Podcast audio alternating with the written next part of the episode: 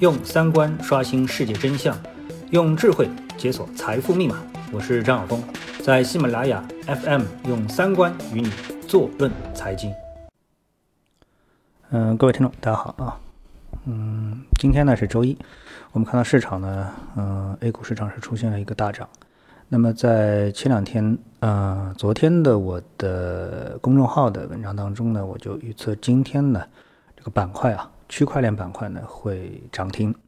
啊。当然，这板块是不可能涨停的啊，用词稍微夸张一点，因为这个板块的话呢，它因为有将近九十只股票啊，成分股。那么这个在同花顺的板块里面，你可以看一下啊，差不多是八十九还是九十只股票。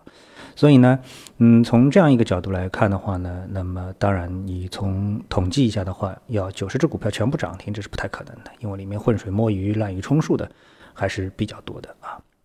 那之前呢，在我的节目当中呢，嗯，就有粉丝在问我啊，这个能不能讲一些关于区块链的这样的一个话题？那么大家其实知道啊，在过去的一两年的时间当中啊，这个区块链这个概念呢，在我们啊这个国内是属于严重被打压的一个对象，那么几乎呢可以和这个 P to P 啊划等号。但实际上呢，这两个啊是一个完全不同的呃技术含量的这个东西啊。嗯，我们看到在二零一七年的时候呢，当时我们呃对这个科技股方面啊，大家还是在研究啊，这个虚拟现实 VR 是不是会成为热点啊？那么到了二零一八年的时候呢，大家普遍认为啊，这个人工智能呢将会独领风骚啊。结果啊，到了二零一八年啊，真正啊这个这个吸引眼球的啊，二零一七、二零一八吸引眼球的，就变成什么呢？是区块链啊。那么其中呢？呃，比特币啊，可以说是功不可没，因为比特币呢，它从二零一七年年初的啊五六百美元涨到了年底，最高到了两万美元。那这里面呢，两个门派啊，股票和这个这个比特币相互嘲讽啊。那么叫相互嘲讽呢？啊，因为我们知道这个主流的声音啊，一直是告诉你啊，这个比特币。有泡沫，有泡沫，有着极其巨大的泡沫啊！好像就是说，你买了比特币，你很有可能第二天你的这个钱就化为虚无了，归零了啊！但是呢，哎，这个比特币呢，它反过来这个嘲笑做 A 股的人，说你一天到晚告诉告诉大家啊，你有极具投资价值，那结果呢，你现在啊，在二零一八年，你又回到了两千多点啊！这么多年了，你都没动过啊！你看我们比特币啊，从最早。一个美元买几个比特币，到现在一个比特币要两万美元，到底谁更有价值呢？啊，所以这个呢针锋相对啊，这个。那么到了二零一八年，我们看到股股票也是一路下跌，那比特币呢也是一路下跌，但这个下跌啊，比特币最终它还是有四千多美元一个啊。好，那这是一个层面的东西。那么我们呃回到这个跟 A 股市场有关。我们发现啊，如果说你要去炒作啊，或者是寻找一个投资的标的的话啊，我觉得首先呢，它会碰到一个问题，就是呃，我们说这个区块链的这个板块，它更像我们 A 股市场当中以往曾经的什么案例啊？我想起来了，就像稀土。其实一开始大家都知道跟稀土有关的，什么北方稀土啊啊，还有什么其他的几个稀土啊，其实没几个稀土公司啊。那国家也是希望把他们垄断在这个央企。啊，大国企的手里就是不会放出来让你们小公司一起去瞎搞稀土，对不对？但是呢，在 A 股市场上面有几十家跟稀土有关的公司啊。最夸张的是有一个公司说它有稀土矿啊，然后呢，他先放风告诉大家，哎，我跟这家上市公司已经勾搭上了啊。然后呢，这公司呢，它的股价差不多涨了四倍啊，我印象中涨了四倍，从五块涨到了二十多块啊。然后呢，突然宣布是吧？啊，这个我们跟这个公司没关系。我们又跟另外一个公司有关系了，那结果呢？你说二十多块钱这个股价，如果没有稀土的这个概念的话，它撑得住吗？啊啊！所以呢，这种行为啊，也真是令人发指啊啊！那么当时呢，我们可以到整个的一个市场氛围就是，只要沾边稀土，股价一定飞涨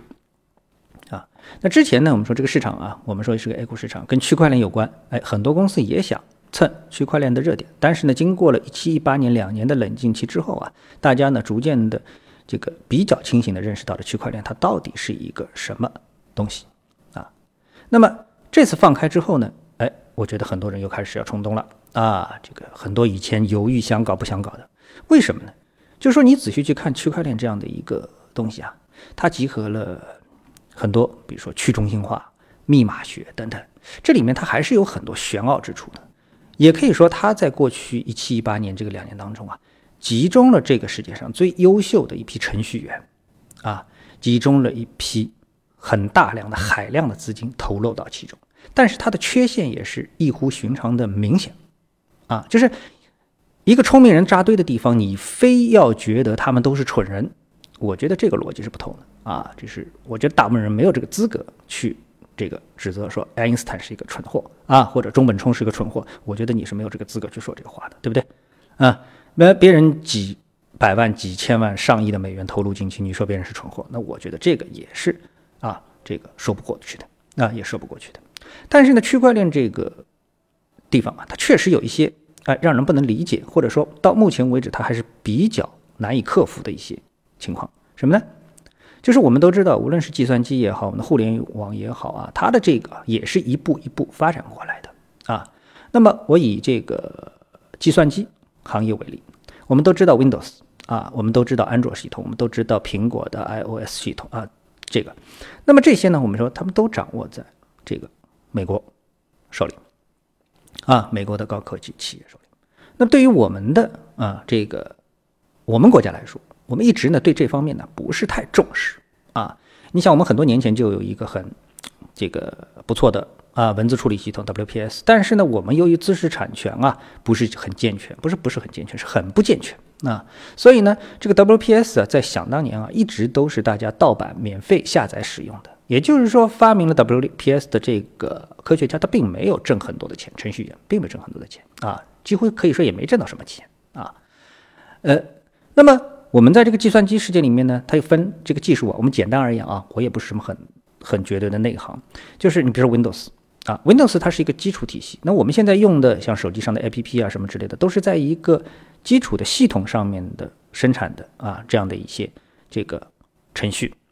啊，程序，那程序呢就是应用啊，它具体会针对某一个事情，比如说 Office 我们做文字处理啊，或者某某游戏我们就是专门打游戏的，但是它们都是在 Windows 系统之上啊，或者是在其他的系统之上，比如说 iOS 啊，苹果的或者是安卓系统上啊，这个系统底层有这么一个系统啊。那么，包括像互联网，它有一个底层的系统，它的硬件系统、它的软件系统、它的这个通信通书的系统。但是呢，在这之上，我们说，哎，QQ 很牛逼啊，这个微信很厉害，然后呢，阿里巴巴也很厉害，但是他们还是在这之上的一个很厉害的一个应用。所以呢，以此类推呢，我们就会发现，在我们的区块链世界当中啊，现在很多人呢，大家都因为明白了这样一个问题，所以呢，